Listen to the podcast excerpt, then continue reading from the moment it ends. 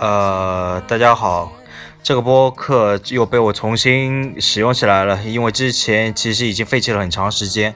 大学的时候和几个同学是一起在弄这个播客，但是后面大家，啊，其实主我觉得主要是因为他们比较忙，然后我大四又很闲，然后大家凑不到一起时间，所以就没有再继续做弄这个播客。然后现在的话，我把播客名字重新改了个名字，然后。呃，也算是重新开始用吧。当然，我也不能保证接下来能持续录下去。之所以是想继续录播客呢，是觉得一方面之前自己的播客是博客是完全不写了，然后公众平台的话，其实也是半用半不用，偶尔会发一点点东西，长的文章已经不会发。所以其实我还是比较喜欢有一个记录自己生活的方式，也比较熟悉这样子的生活方式。所以就还是挑以前用过的形式播客来继续用。呃，我想了想，接下来的播客形式可能是以前面自己最近做的一些事，或者说对一些事的看法为主，后面是分享自己一些最近的想法之类，两部分来组成。OK，所以第一部分的话，这集我想先聊一下新海诚的新电影《你的名字》。呃，这部电影的话，其实。严格来说，是是我第一部在电影院里面看陈哥的电影，然后当时是和几个同事一起过去看的。看到后面是有一点点泪目的，然后出来的时候，几个同事都有点嘲笑我，觉得不能理解我这个电影虽然好看，但是泪点在哪里呢？啊，其实我觉得这种电影是很挑观众本身的一个口味的，就是如果你是很契合新海诚电影的习性的话，你就会很容易被它触及到；但是如果不是很契合的话的话，就是完全感受不到，就觉得是一部装逼的文艺片，画面还不错，有点搞笑就 OK。嗯，其实我个人觉得还是很喜欢这部《你的名字》的。先回顾一下我以前看新海诚的电影的过程吧。首先的话是那个最早在初中的时候看《秒速五厘米》，那个时候已经看的是完整版，三张都有，就《樱花超》，包括《宇航员》，包括那个《秒速五厘米》，三张都有。当时是看的非常的，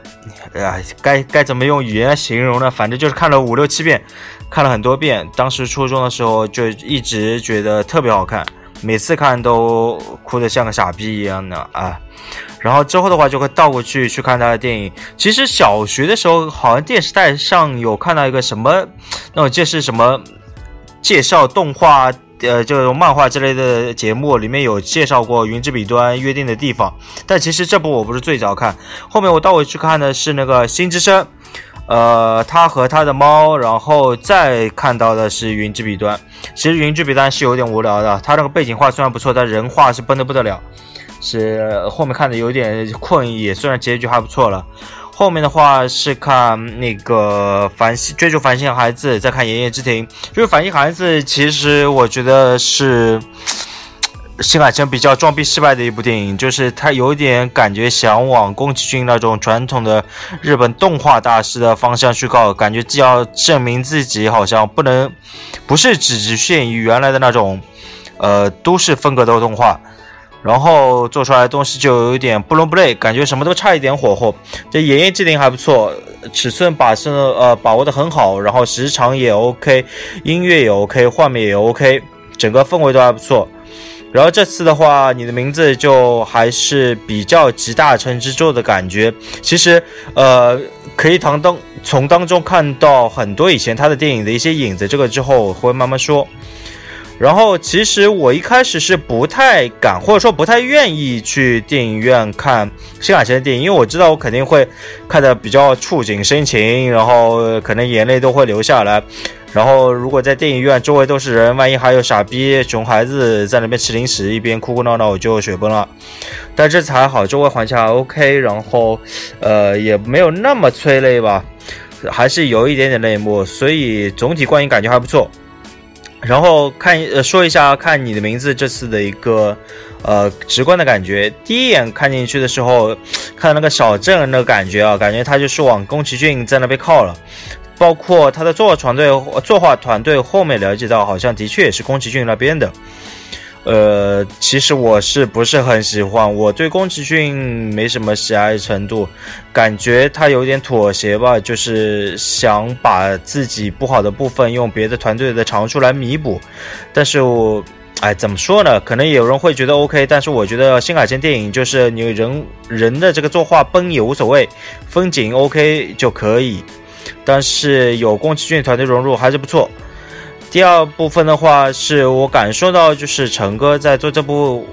电影过程当中，还是有一些挑战和炫技的过程。像那个男主在那个山洞里面喝了口诀酒，然后开始穿越的时候，他那个作画风格是用彩色铅笔，这种风格的话是新海诚以前从来没有试过。其实是看得出来，他是想突破一下以往的自己，有一些新的尝试，然后有一些炫技的成分在里面。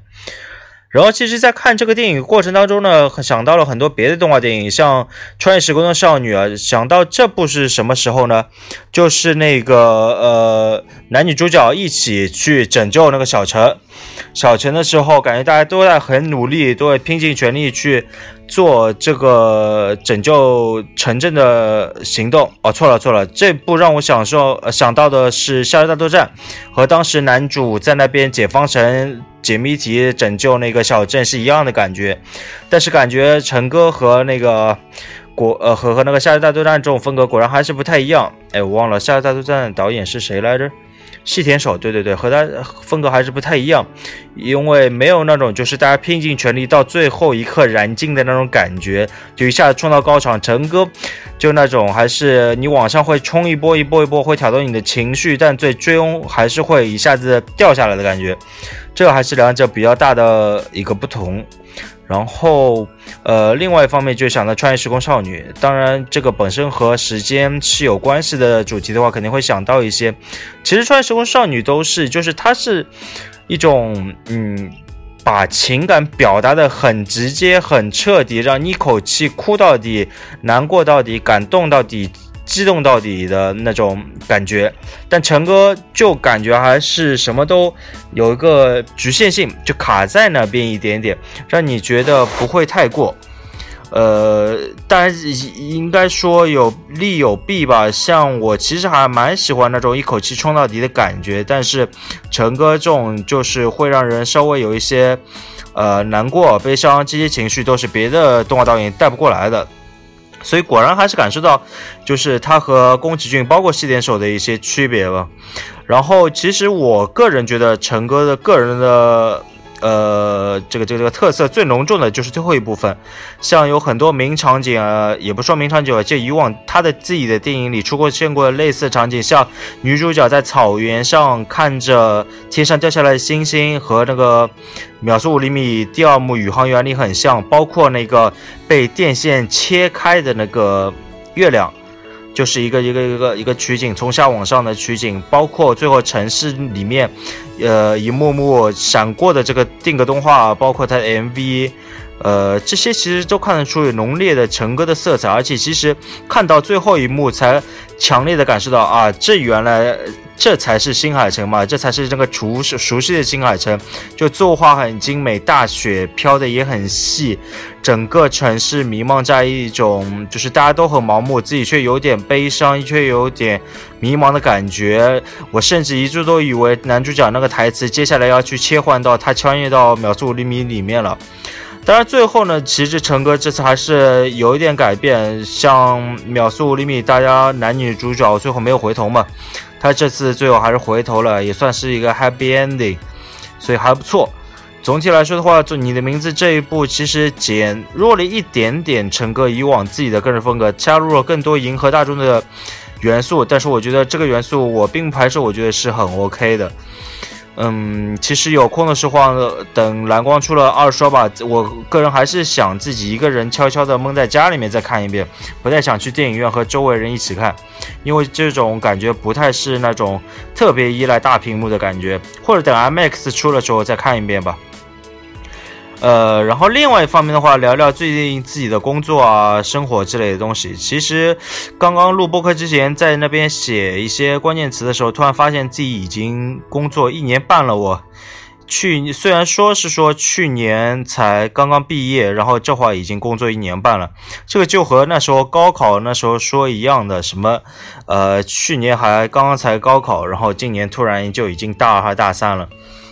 反正还是挺快的吧，时光飞逝。但是呢，其实进入公司到现在，有时候突然会怀疑一些，就是自己好像做人变得不是很有趣了。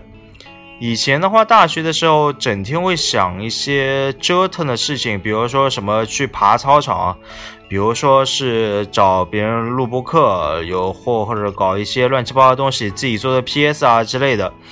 当然，自己现在重新，比如说拾起 PS 或录播课，都会觉得还不错，也挺有趣的。但是，总觉得平时双休日的自己变得很无聊，总想着休息，吃了睡，睡了吃，也不出去运动。呃，周围没朋友，也没有什么想去的东西。当然，这跟客观环境也有关系。比如像广州，可能本身像上海就呃就会比广州更有趣一些，会有更多的展览，会有更多有趣的马路，会让你出去想去逛。在广州这边，我还是觉得。这个城市还是差了一点，就也够繁华，但是出去逛其实没什么意思啊，也也可能跟我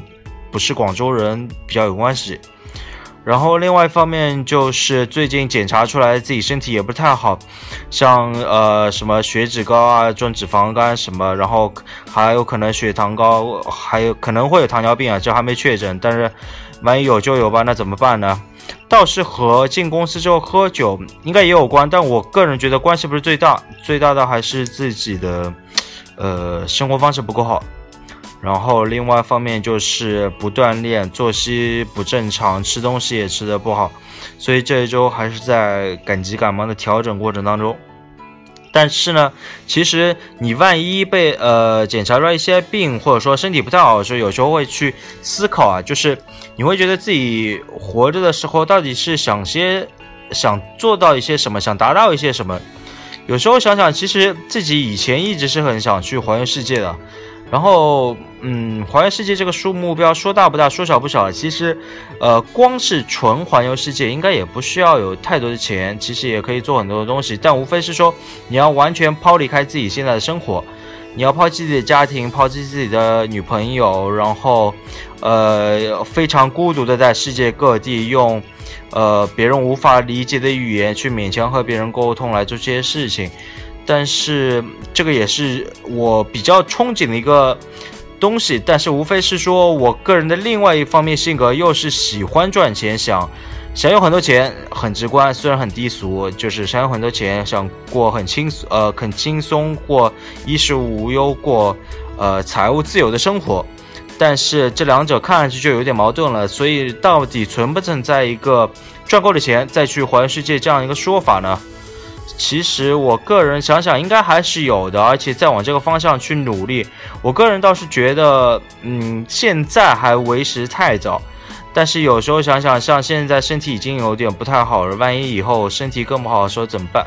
所以想到这里，还是觉得有有有些忧郁，有些开始认真思考起来自己的人生到底是要怎么样活下去这样一个命题，不再是单单的把一个工作、生活、女朋友，呃。可能加上一点点学习，充满自己生活就算结束了，而是去说去考虑自己生活的另外一些可能性，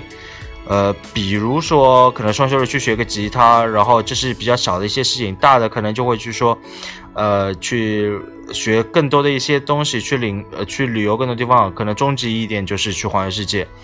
所以其实这些一切都是在想，但都还没有付诸于实际。这也是自己比较讨厌自己的一个地方，和自己的以前的自己会有比较大的不同。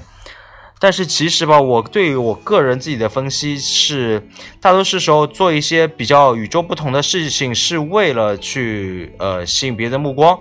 去呃有一种自我表现的满足感，但是其实现在进入公司之后，反而会越来越薄弱了这个感觉，